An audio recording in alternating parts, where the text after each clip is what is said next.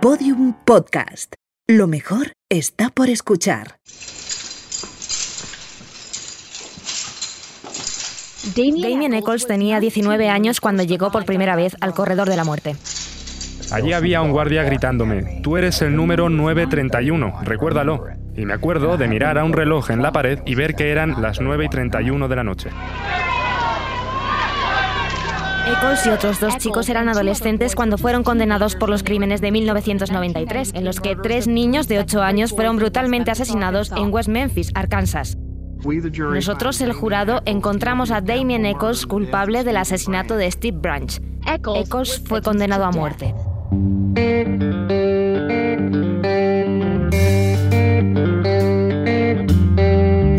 Suceden demasiados crímenes horribles en el mundo como para que nos acordemos de cada uno de ellos.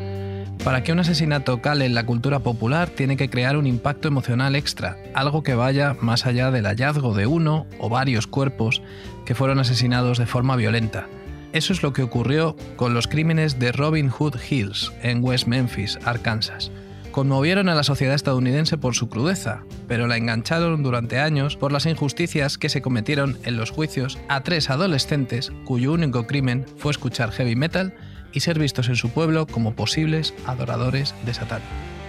Hemos escuchado un fragmento de un reportaje emitido por la cadena Fox en 2010, en el que una periodista entrevistaba a Damien Eccles para dar a conocer cómo era la vida en el corredor de la muerte. Damien estuvo en prisión 18 años, condenado a muerte en 1994 por inyección letal, luchó durante todo este tiempo, ayudado por sus abogados pagados a través de donaciones, por defender su inocencia. Hoy sabemos que ni él ni los otros dos condenados tuvieron nada que ver con el asesinato de tres niños de 8 años cuyos cuerpos aparecieron en el cauce de un riachuelo completamente desnudos y con partes del cuerpo mutiladas. Hoy también se reconoce que en aquel horrible crimen hubo seis víctimas, los tres niños asesinados y los tres adolescentes que fueron condenados a muerte, en el caso de Eccles, y a cadena perpetua en el caso de sus dos amigos. ¿Y cómo se pudo hacer todo tan mal? Podría decirse que por la conmoción de una comunidad, por la presión social a las autoridades y por el pánico satánico. Una tarde de mayo de 1993, los cuerpos de tres niños de 8 años fueron encontrados con señales de violencia extrema. La pequeña comunidad de aquel pueblo de Arkansas quedó conmocionada. Las investigaciones policiales fueron llevadas a cabo con prisa y sin expertos, lo que dio lugar a muchísimos errores. En la escena del crimen no había pistas claras, pero tenían que entregar a algún sospechoso. El miedo, el caos, la desesperación y los prejuicios llevaron a Damien Eccles y a los otros dos jóvenes, los raritos del pueblo, a ser señalados. Damien Eccles era conocido por tener el pelo largo, mala actitud y escuchar heavy metal, rasgos suficientes como para ser capaz de embaucar a sus dos amigos más jóvenes y menos listos que él en un ritual satánico en el que habrían sido asesinados los tres niños. El pueblo lo tenía claro, esos tres adolescentes tenían que ser los culpables, así que se hizo lo necesario para que lo fueran. El primero en ser interrogado fue el más joven de los tres, que sufría de discapacidad cognitiva. La policía se aprovechó de esto para que confesase su participación en los crímenes e inculpase a los otros dos sospechosos. Su confesión bajo presión fue el pilar de la acusación, que también se sacó de la manga a dos testigos de 12 y 15 años de edad, dos chicas que afirmaron haber escuchado a Eccles confesar los crímenes. A ellas se sumó otra mujer adulta que testificó haber escuchado lo mismo y que años más tarde reconocería que mintió bajo presión. El veredicto fue que los tres adolescentes eran culpables, culpables de un asesinato que formaba parte de un ritual satánico. Por cierto, la injusticia cometida contra estos tres jóvenes inspiró el personaje de Eddie Manson en la cuarta temporada de Stranger Things. Este crimen es para los estadounidenses casi lo que el crimen de Alcácer para los españoles. Está muy presente en su historia negra. Por eso tiene sentido que en una de las series más importantes del momento aludan a él. Cualquier estadounidense mayor de 35 años pillaría la referencia. Eddie Manson es un rockero, con pelo largo y apasionado del rol, pero tiene que huir del pueblo y esconderse tras ser considerado el principal sospechoso de la muerte de una buena chica. El caso de Robin Hood Hills es tan complejo que su investigación podría llevar una vida entera. Si queréis ampliar detalles, os recomendamos los tres documentales Paradise Lost, producidos por HBO. Pero lo más irónico, si es que se puede hallar ironía en una tragedia de estas dimensiones, es cómo Damien Eccles logró lidiar con una situación que a muchos nos habría destruido por completo. ¿Cómo sobrevives al corredor de la muerte ¿Cómo mantienes la cordura en una celda de la que no puedes salir ni una sola hora al día? Él lo consiguió interesándose por el budismo y la meditación. Eso al principio. Llegaba a meditar siete horas al día, pero después se dedicó durante años a estudiar en profundidad la magia ceremonial. ¿Y qué es la magia ceremonial? Pues es un conjunto de estudios que van desde la filosofía al ocultismo. La ciencia y el arte de provocar cambios a voluntad, la definiría Aleister Crowley. Hmm, ¿Quién es Aleister Crowley? Un famoso poeta inglés, escritor, pintor y mago negro.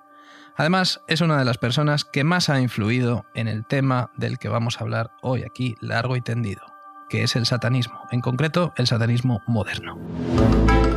333, un programa de misterio la mitad de chungo que los que se ponen 666. Episodio 1, Satanismo en España. A 333, un programa hecho por dos personas apasionadas por el misterio, lo oculto, lo conspiranoico, lo paranormal, pero que se consideran la mitad de chungas que quienes llevan por bandera el 666. Nosotros no adoramos a la bestia, solo adoramos los vídeos de cachorritos que juegan con bebés humanos. Eh, Por eso sí sentimos gran adoración. Somos dos periodistas y escritores millennials que a veces, solo a veces, consiguen estar sin mirar el teléfono durante más de una hora y dedican ese tiempo a adentrarse en lo desconocido. Yo soy Noel Ceballos. Y yo Beatriz Cepeda, también conocida como perra de Satán. Y por cierto, Noel, mmm, tengo algo que confesarte. ¿Ya? Sí, así nada más empezar. Ya que vamos, tenemos una trayectoria larguísima por delante, yo tengo que contarte algo. Vale. Nosotros nos conocíamos antes de hacer este podcast, ¿no? No éramos amigos, amigos, amigos, pero sí que nos conocíamos. Y aunque no somos amigos, eh, nos une una ilusión, ¿verdad? Como Sí. a los participantes de OT1.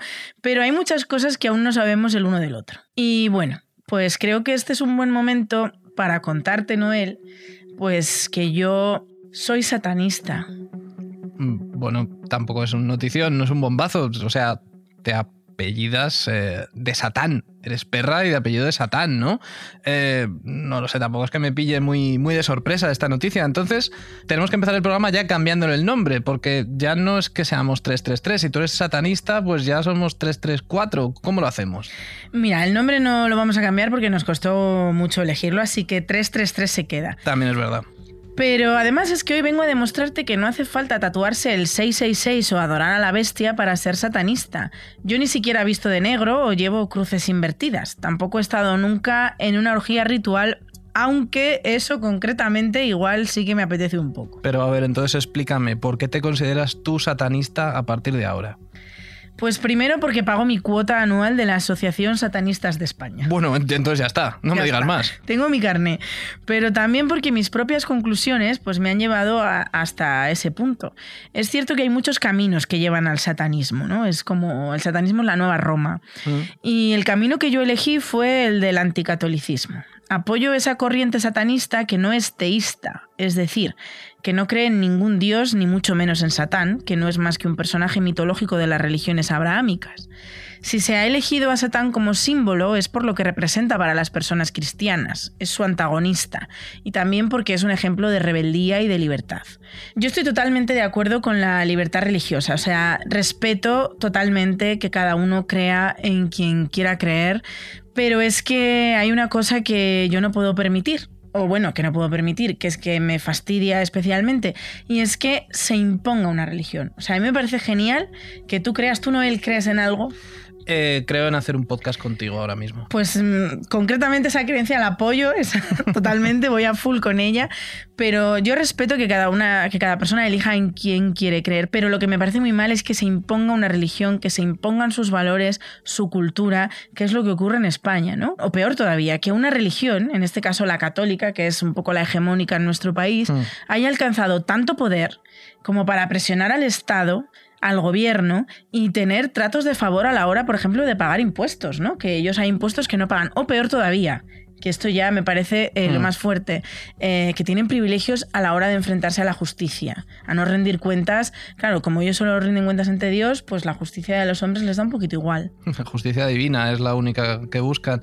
Pues esto me parece muy interesante, no solamente a mí, sino también a muchas personas. Pero yo creo que lo que tenemos que hacer entonces a partir de ahora es primero ver un poco el estado de la cuestión actual, que nos lo vas a explicar tú ahora mismo, y luego también hacer un recorrido a lo largo de la historia, ¿no? Ver por qué diferentes personas se han llamado a sí mismas satanistas a lo largo de los tiempos. ¿Te parece que hagamos eso? Pues venga, vamos a ello.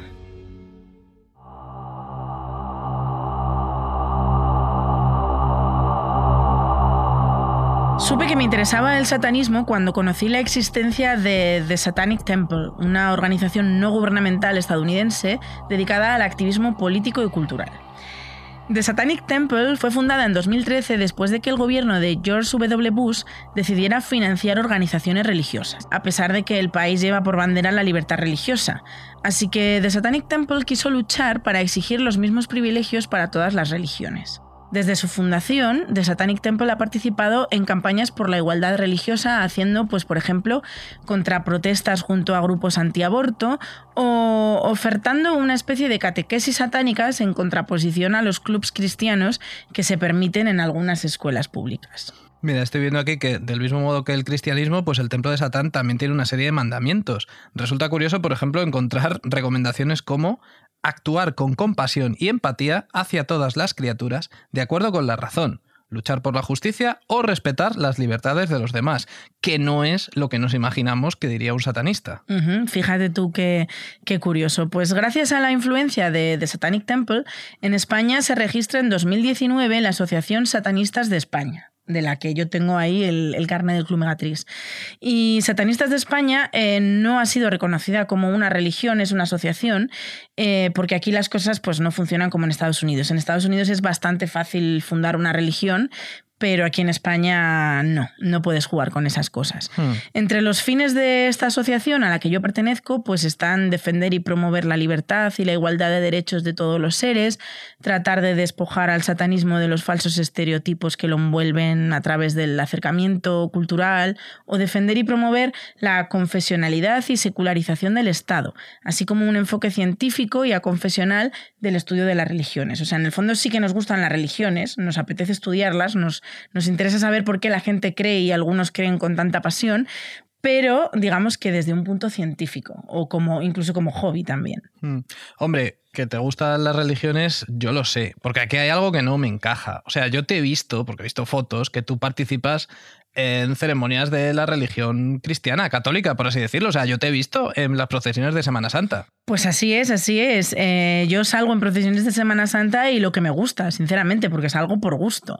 Es que eh, los que los satanistas no pretendemos en ningún momento acabar con la religión cristiana o sus cultos o tradiciones. Lo que queremos luchar es en contra de sus privilegios. O sea, a pesar de que vivimos en un estado laico y que así se recoge en nuestra constitución, hay una religión que es claramente favorecida.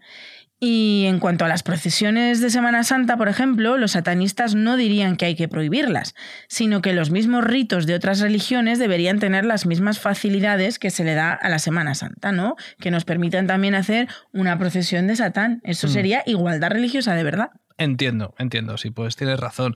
Bueno, eso es como está el mundo satanista en la actualidad, al menos en Occidente, pero seguro que la gente que nos está escuchando se está haciendo una pregunta ahora mismo, que es por qué los adoradores del diablo hace tan solo unas décadas eran personas relacionadas con la magia negra, los ritos de sangre, las orgías multitudinarias y por qué ahora van un poco del rollo mm, vive y deja vivir, molesta un poco a los cristianos en el proceso, pero sobre todo vive y deja vivir.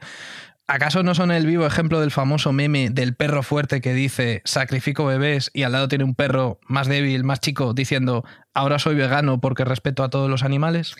Bueno, pues sí, realmente sí, pero es que el perro fuerte que representa a los satanistas de antes es más una proyección de los medios de la sociedad que una realidad. Es que hasta hace apenas un siglo nadie se llamaba a sí mismo satanista. Era la sociedad la que señalaba al otro de ser adorador de Satán para tener una excusa para ir en contra de él. Así que esos atributos malignos del satanista de antes se los dieron los cristianos más fanáticos, como un reflejo de sus propios miedos.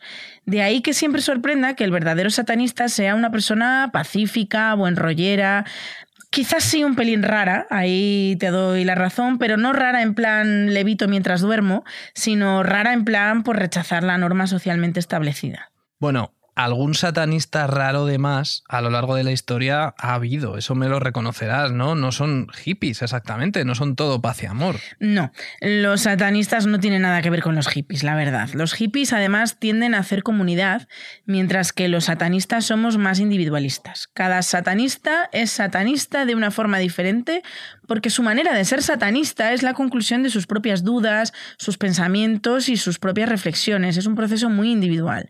Pero lo que sí somos en esencia los satanistas es provocadores. Eh, si elegimos el símbolo de Satán es porque sabemos que Satán causa un efecto en nuestra cultura. Yo soy atea, así que no creo en Dios. Y si no crees en Dios, no puedes creer en Satán, ya que forman parte del mismo combo. Hmm. Vienen juntos como las patatas y la hamburguesa. Entiendo, sí. Sí, sí. Pero las personas que sí creen en Dios, pues también temen a Satán. Así que presentarte como satanista, como mínimo, causa una reacción en esas personas. Digamos que no. Ser satanista no deja a nadie indiferente. Es como una película de Almodóvar. A los cristianos no les cabe en la cabeza cómo alguien podría declararse satanista, pero es justo ahí donde empezamos a empatizar el uno con el otro, el cristiano con el satanista, porque a mí tampoco me cabe en la cabeza cómo en pleno siglo XXI alguien puede creer en Dios.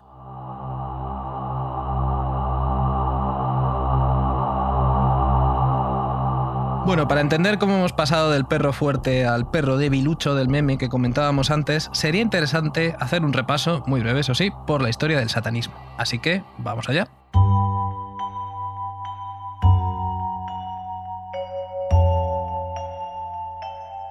Y empezamos por Aleister Crowley, al que ya hemos mencionado antes en la introducción. Hablamos probablemente de uno de los personajes más representativos y más relevantes del siglo XX, aunque no sea tan conocido como otros de sus compañeros en la portada del disco Sgt. Peppers de los Beatles. Es que es cierto, entre los rostros que aparecen en esa portada mítica de, de, la historia del pop, pues tenemos por ejemplo a la actriz Mae West, al cómico Lenny Bruce, al poeta Dylan Thomas, al mismísimo Oscar Wilde, pero John Lennon insistió en que entre ellos tenía que estar Aleister Crowley. ¿Por qué? Crowley llevaba 20 años muerto cuando los Beatles publicaron el Sgt. Pepper en 1967, y en este periodo de tiempo había pasado de ser el hombre más malvado del mundo, como lo bautizó una revista británica de la década de los años 20, a convertirse en un icono pop. Por cierto, la misma revista que se titulaba John Bull también habló de Crowley como el hombre al que nos gustaría ahorcar. Vaya. Pero ¿por, ¿por, qué tanto odio? ¿Qué peligro podría suponer un poeta y montañista que había nacido en 1875? ¿Qué peligro podía suponer este hombre para el status quo británico de justo después de la Primera Guerra Mundial? Bueno, pues digamos que Aleister Crowley se pasó unos cuantos pueblos en el momento en que decidió fundar su propia religión. Sí, eso le suele sentar mal al poder. Por eso en España, como decías antes, no, no está bien visto. Lo más interesante de la biografía de Crowley es que hay tantas cosas que no sabemos de él. Por ejemplo, no está claro si tras graduarse en el Trinity College, con unas notas impresionantes, los servicios de inteligencia británicos lo reclutaron como espía.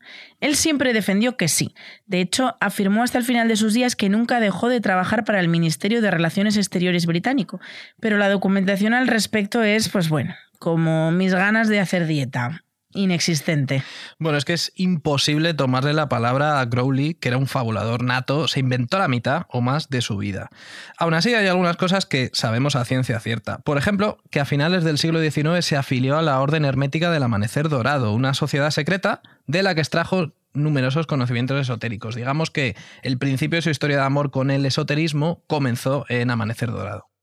Después se estableció en México, donde estudió a fondo la religión budista. Y en 1904 se casa con Rose Edith Kelly, su primera esposa, y ambos viajan a El Cairo en su luna de miel, que estos tíos entonces pobres no eran, por otro lado, porque no estaba nada mal la luna de miel para ser 1904 y no, no. Cairo. Crowley venía de familia bien y siempre, eh, digamos, que le, que le financiaron sus, sus papás. Decir que el destino elegido les cambió la vida a ambos sería quedarse cortos, porque si hubiesen decidido visitar cualquier otro lugar, es posible que el satanismo, tal y como lo conocemos, hubiese tardado al menos otras dos décadas en desarrollarse, o quizás ni siquiera se hubiese desarrollado en absoluto.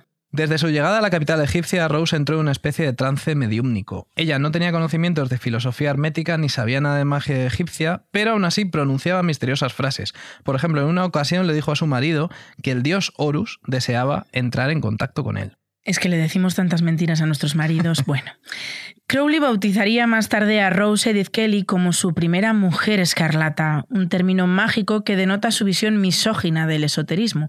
Para él, la mujer nunca podría ser sacerdotisa, sino únicamente amante, musa y esclava sexual. Y es que así lo dejó escrito el caballero, tal cual. En fin, sea como fuera, Crowley escribió que fue ella quien lo animó a visitar el Museo Bulak en el Cairo, muy cerca de su hotel, y allí fue donde se encontró una pequeña imagen de Horus de unos 50 por 30 centímetros, conocida como la Estela de la Revelación y perteneciente a la sexta dinastía. Lo que más le sorprendió fue el número de catálogo con el que estaba señalada en la colección del museo, y ese número era el 666, el doble que este programa. Pero bueno, el famoso 666, el número de la bestia.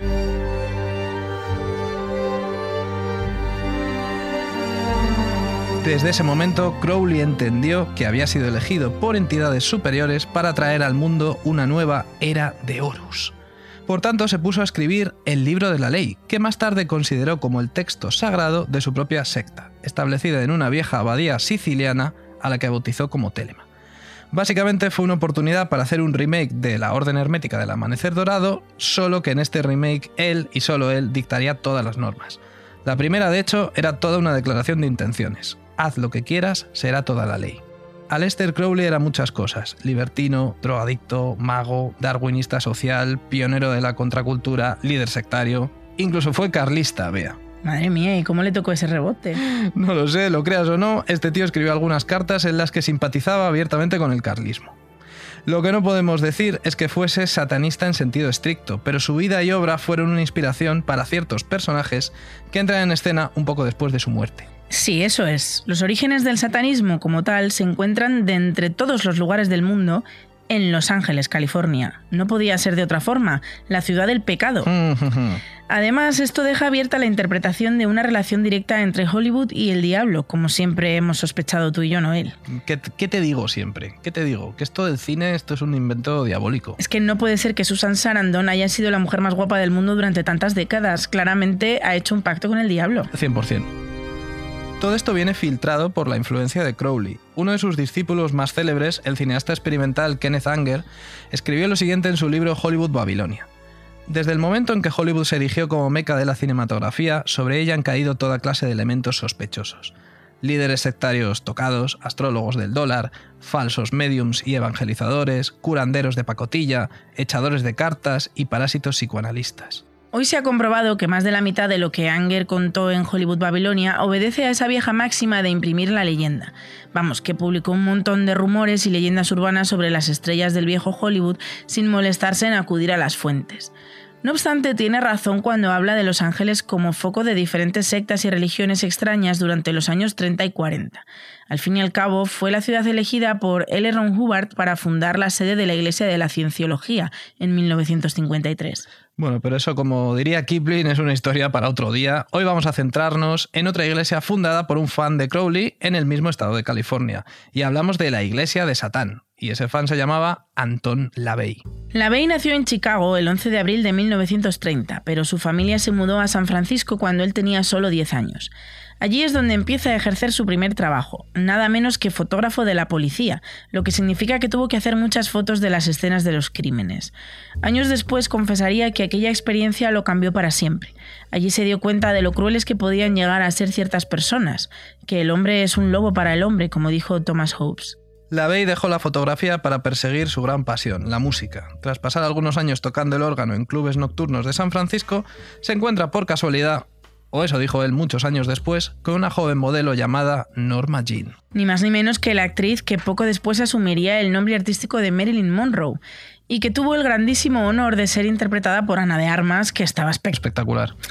No hay ninguna prueba, aparte del testimonio del propio LaVey, de que Marilyn y él se conociesen, y mucho menos de que, una vez más, tal y como él y solamente él afirma, fuesen novios durante una temporada.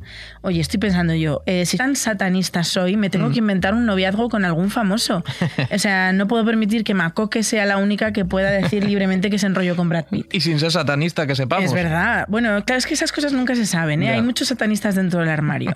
¿Y eh, con quién me puedo haber liado yo? A ver, pero claro, tiene que ser una historia que sea un poquito realista. No, claro. Mira, por ejemplo, yo viví en Nueva York eh, durante un año, hace ya un poco tiempo. ¿Con quién me podría haber liado yo en Nueva York? Ah, ya sé, ya sé, ya sé, ya sé. Noel. Desde este momento Sí. queda dicho que yo tuve un romance con el cantante de My Chemical Romance.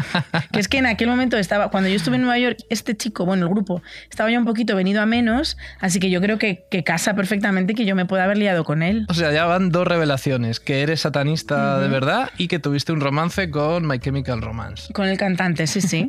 Muy bien, pues ya estaría. En 2013 te liaste a Gerard Way, se llama, ¿no? Sí. Te tiraste a Gerard Way. Esto ya, es oficial, es canon en este podcast.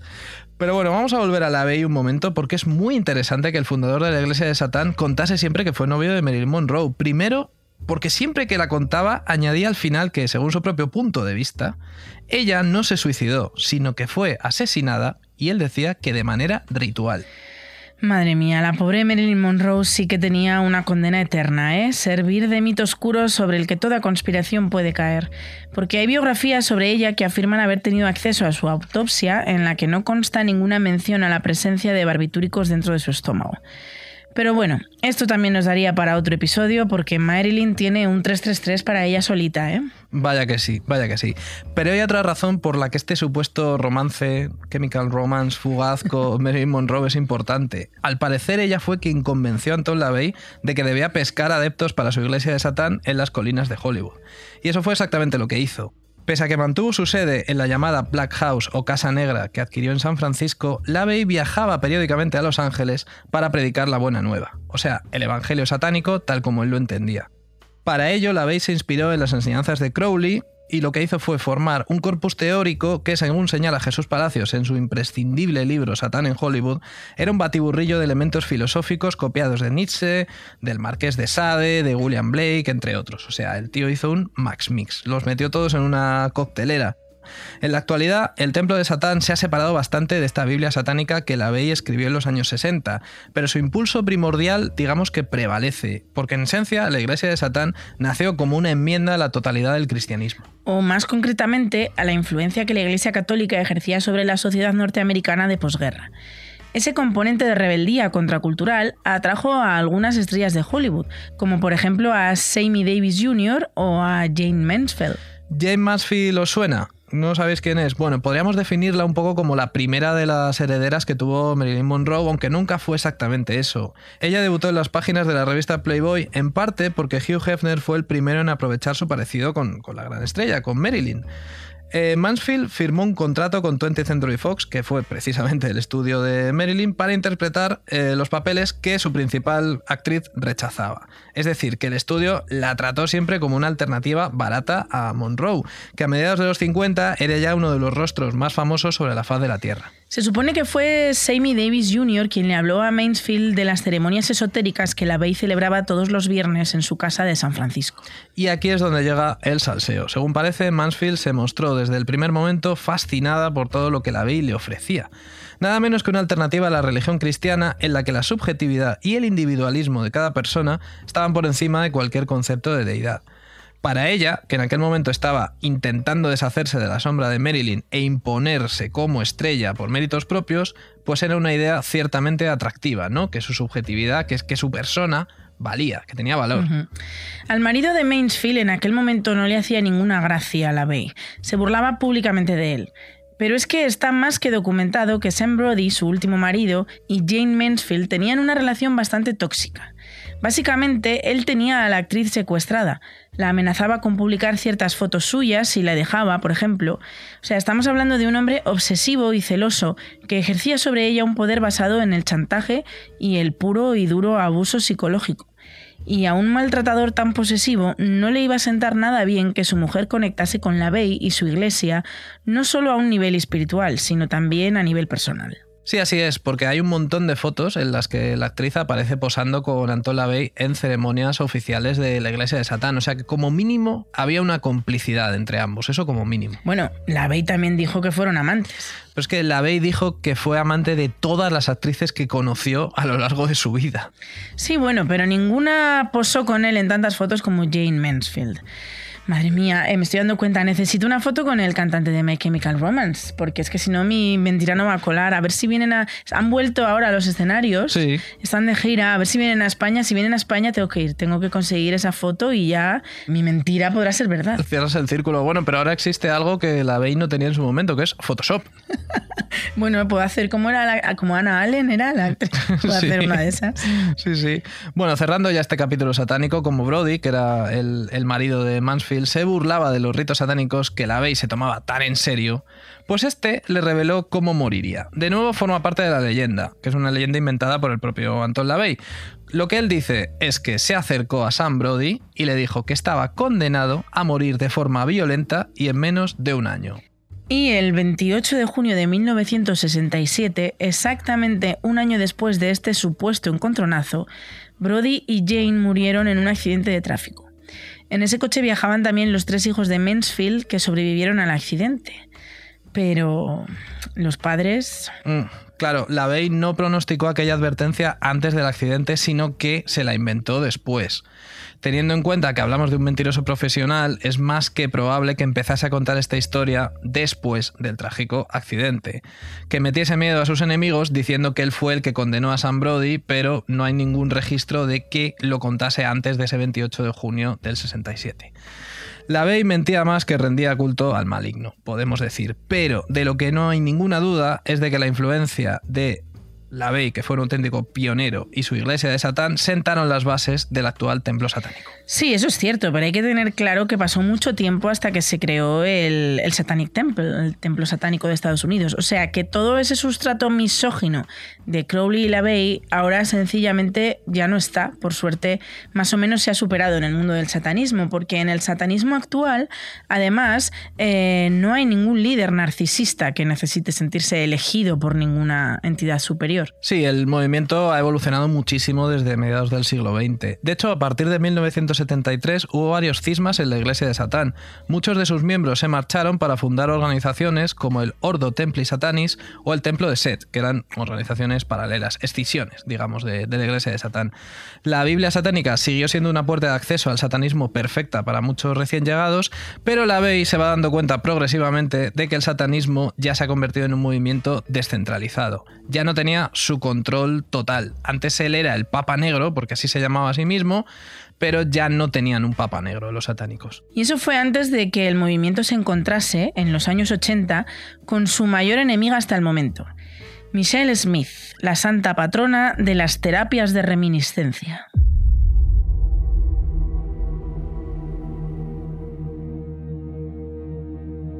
Smith estaba casada con un psiquiatra canadiense que se llamaba Lawrence Pasteur y publicaron en 1980 el libro Michelle Remembers, que fue un bestseller donde ella recordaba, gracias a los trances en los que la asumía el buen doctor, todo tipo de abusos y vejaciones que sufrió a manos de una peligrosísima secta satánica. La terapia de reminiscencia se basa en desenterrar recuerdos que supuestamente habían quedado reprimidos, momentos tan traumáticos y dolorosos que la psique tiende a olvidar para poder seguir adelante. La práctica está hoy totalmente desacreditada. De hecho, varios investigadores confirmaron posteriormente que Michelle Remembers no es más que una obra de ficción presentada como caso real. Hay exactamente cero pruebas de que la secta descrita por Smith existiese en la zona donde vivía, la Columbia Británica, así como que todas esas sesiones aberrantes que ella y Pasder describían hubiesen tenido lugar. Es que además la secta en el libro no se nombraba, pero Pasder en muchas entrevistas aseguró después que se trataba de la iglesia de Satán, pero había algo que no cuadraba. Los hechos supuestamente tuvieron lugar en 1955. Es decir, más de 10 años antes de que la BEI fundase su institución. Cuando el Papa Negro amenazó con demandarlo, Pasder retiró la acusación, alegando que se había confundido con otro grupo de nombre similar. Es que todas estas sectas se llaman igual. Al final el nombre de Satán tiene que estar siempre ahí.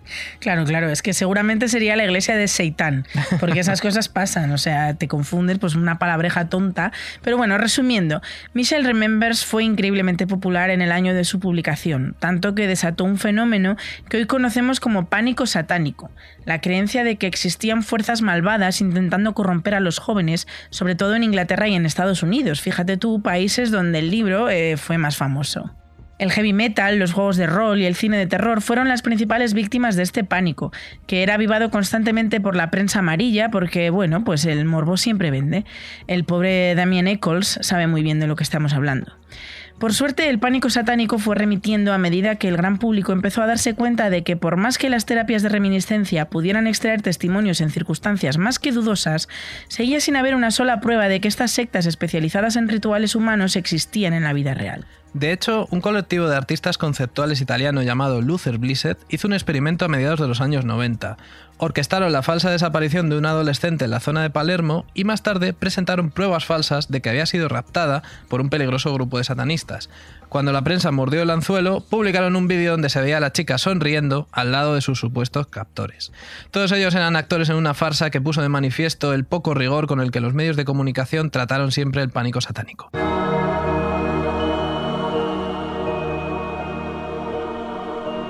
A la gente siempre le ha dado miedo Satán y el satanismo. Da igual cuántas pruebas encuentres para desmontar sus temores y fantasías.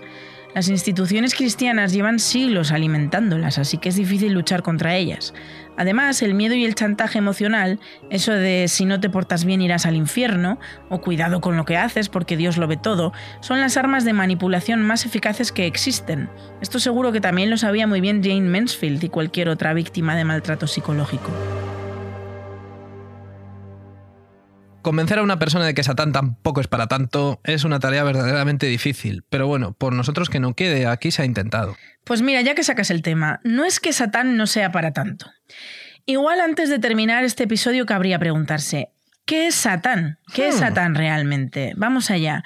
Más o menos todos tenemos claro qué o quién es Dios, ¿no? Eh, Dios con mayúsculas, porque es que encima los cristianos son tan sobraos que no le ponen nombre a su Dios. Lo llaman Dios y punto, y ya está. Hmm. ¿Y qué sabemos de Dios? Con mayúscula. Pues Dios es una entidad que vive en el cielo y que está sentado a la derecha de Jesús, a la izquierda de Jesucristo, porque Jesucristo está a su derecha, así que. Eso es. Eh, y bueno, ¿qué más cosas hizo Dios? Pues eh, creó la vida tal y como la conocemos, ¿no? No, no está mal. No está mal, pero eh, trabajó seis días y lleva descansando desde entonces. O sea, jubilado primigenio. Y bueno. Eh, no descansa realmente, mira, mira las obras como buen jubilado, mira su obra porque él lo observa todo. O sea, Dios debe estar en el cielo sentadito, anotando, pues por ejemplo, cuando te masturbas, eh, pero luego, por ejemplo, tampoco interviene mucho en los acontecimientos, ¿no? O sea, No. por ejemplo, podría parar si quisiera, ¿no? Porque él es Dios, la guerra de Ucrania, pero por lo que sea, pues no le apetece meterse en ese fregado. Es que tiene que apuntar cosas y a algunos le damos mucho trabajo de apuntar. Claro, claro, no puede estar a todo. Al final, tan omnipotente. Pues bueno, más o menos eso es Dios. Sin embargo, ¿qué es Satán? La representación del mal, dirían algunos. Bueno, vale, te lo compro, pero ¿qué es el mal? Es que el bien y el mal son conceptos subjetivos. Es como la eterna disputa de la tortilla con o sin cebolla. Hmm. Pues ninguna de las dos versiones es mejor. Simplemente a ti te gusta más una, así que cómetela como quieras y déjanos un poquito en paz al resto, que eres pesadísimo con la cebolla de las narices. Sí, es verdad que el bien y el mal, como la paz, la justicia, el respeto o yo que sé, la dignidad, son conceptos inventados por el ser humano y definidos desde una posición de poder. El que está en una posición social elevada, por así decirlo, señala lo que es el bien, lo que es el mal, lo que es justo y lo que hay que respetar, así como lo que no hay que respetar. Y bueno, pues por lo que sea, al mal le tocó no ser respetable. Aunque el mal en la Biblia, bueno, pues digamos que es complejo. Quiero decir, la primera aparición de lo maligno ocurre en el capítulo 2 del Génesis, cuando Dios pone a Adán y Eva en el paraíso y les dice que tienen todo lo que necesitan a su alcance y pueden hacer lo que les dé la gana, menos comer el fruto prohibido del árbol de la ciencia. Sí, sí, el árbol de la ciencia se llama así. O sea, queda bien claro ya desde el principio del libro sagrado de los cristianos Hmm. que de la ciencia mejor no comerse nada. Entonces, ¿me estás diciendo que Dios era antivacunas? Bueno, Bueno, mejor lo dejamos para otro episodio, que este ya tenemos que ir cerrándolo. Lo que sí que está claro es que las religiones siempre han sido muy conservadoras y se han opuesto al progreso científico. Lo consideran malo, per se. Eh, no olvidemos que Galileo Galilei fue denunciado al Santo Oficio por defender que la Tierra giraba alrededor del Sol y no al revés, como se creía entonces. la primera enseñanza que aprenden quienes leen la Biblia es que el mal encarnado en una serpiente, se opone a Dios porque Dios le dijo a Adán y Eva que si comían el fruto prohibido del árbol de la ciencia morirían. Pero esa serpiente le dijo a Eva que no, que no morirían si se la comían. O sea, la serpiente le dijo la verdad. Dios miente y manipula con la excusa de que Él sabe lo que es mejor para ti. Y la serpiente te dice que las cosas no son así, y la que se considera mala es la serpiente. Ya. Ya, ya, ya. Veo por dónde vas. Sin embargo, Satán con ese nombre no aparece en la Biblia hasta mucho más adelante. Satán en hebreo es un sustantivo que significa adversario, y la palabra como sustantivo común, no como nombre propio, aparece en numerosas ocasiones. Es decir, Satán no es un personaje en la Biblia. Satán como entidad irá surgiendo mucho tiempo después y se le atribuirán muchas de las cualidades de los adversarios en el Antiguo Testamento, como por ejemplo poderes sobrenaturales, el mito del ángel caído, la sed de venganza, la rebeldía, el gusto por decir mentiras o el poder destructor de los dragones del libro del Apocalipsis, que son lo mejor del libro del Apocalipsis como todo el mundo sabe. Es decir, Satán y la serpiente no son el mismo personaje, Tampoco Satán y Lucifer son lo mismo. Sin embargo, la cultura cristiana ha unado todos los representantes del mal, que no son otra cosa que entidades que se oponen a la voluntad de Dios, en una sola. Por eso es tan complicado definir qué es Satán, puesto que con el paso de los siglos, Satán ha sido cualquier cosa que las autoridades cristianas deseasen que fuera. Es que Satán ha sido incluso comunista. O sea, por ser, también ha podido ser comunista, pero es que hasta ahí una teoría que está defendida por varios autores a lo largo de la historia, que dice que Dios es también el diablo. Atención a esto. Primero porque Dios lo es todo y está en todas partes. Todas sus creaciones fueron hechas a su imagen y semejanza. Segundo, porque si todos los malos de la Biblia son Satán, entonces Dios también lo es puesto que Dios es el malo de la Biblia en numerosas ocasiones, sobre todo en el Antiguo Testamento. Estos autores argumentan que el Dios de Abraham es una fuerza divina que causa sufrimiento, muerte y destrucción. O sea que el verdadero Dios sería el del Nuevo Testamento, que vence a través de Jesucristo sobre el anterior. Por tanto, el anterior, por lógica, tiene que ser Satán.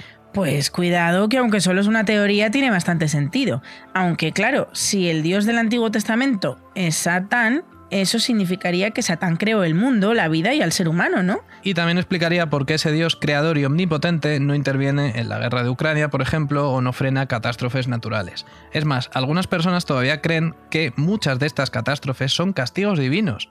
¿Y cómo va Dios a castigar? O sea, si te castiga, pues es Satán. Claro. Pero estas no dejan de ser teorías escritas y defendidas por creyentes, puesto que para creer en Satán tienes que creer en Dios, ya que ambos forman parte de la misma mitología. Por eso también ser satanista es tan complejo y tan difícil de explicar. Pero voy a hacer un último intento. A ver si me sale lo que quiero decir, para que quede claro por lo menos esto. Hmm. Por ejemplo, estamos todos de acuerdo en que Harry Potter no existe. Vale, Vale, venga, pongamos que Harry Potter no existe. Vale, aceptamos que Harry Potter no existe. Sin embargo, podemos jugar a creernos que existe. Nos vestimos con su ropa, nos pintamos una cicatriz en la frente, nos compramos una varita mágica y lanzamos hechizos. Podemos acordar durante un rato, para pasárnoslo bien, que el mundo de Harry Potter es real, aunque en el fondo todos sabemos que no es así. Mm, vale, sí, te sigo. Todos sabemos que no es así. Vale. Y jugando al mundo mágico de Harry Potter podemos defender valores reales en nuestra vida, valores en los que sí que creemos. O por ejemplo crear escuelas de magia e incluso campamentos de verano para transmitir esos valores y conocimientos con la excusa de que a todos nos apasiona el mismo personaje. Sí, eso es verdad. Los campamentos de Harry Potter existen. Pues el satanismo moderno no cree en Satán, pero sí cree en Satán como símbolo, como icono dentro de nuestra cultura, como Harry Potter, que no existe, pero sí tiene un impacto real en nuestra sociedad. Vale, lo entiendo, lo he entendido. Muy bien, pues entonces es que lo he explicado muy bien. Y por cierto, que Harry Potter, ya que saco el tema, fíjate qué buen ejemplo puse, porque Harry Potter y sus libros también fueron calificados de satánicos por la Iglesia. Pero bueno, ese, ese, es otro capítulo. El tema es que para la mayoría de la gente Harry Potter solo es un personaje de un libro que ha ganado mucha relevancia. Pero para unos pocos, Harry Potter es mucho más. Es un personaje que transformó sus vidas, que les abrió la mente, que les enseñó a ser mejores personas, lo que quieras. Pues creo que a los satanistas nos ocurre algo parecido, solo que nosotros, en vez de elegir un símbolo socialmente aceptado, escogimos un símbolo que de primeras causa rechazo.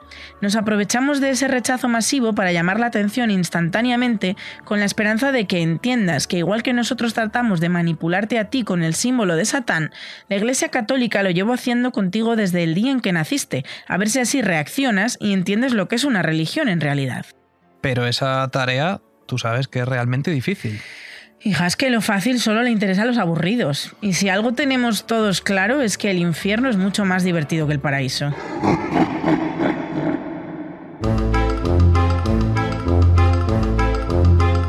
Pues hasta aquí 333, un programa de misterio que es eh, menos chungo que los que se ponen el 666, pero que habla de Satán exactamente igual que ellos.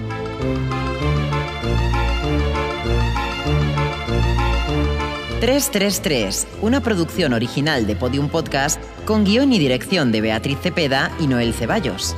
...Nico Solís en el diseño sonoro... ...en la edición Ana Rivera... Jesús Blanquiño, jefe de proyecto. Y en la producción ejecutiva, Lourdes Moreno Cazalla. Escucha todos los episodios de 333 en la app y web de Podium Podcast y el resto de agregadores.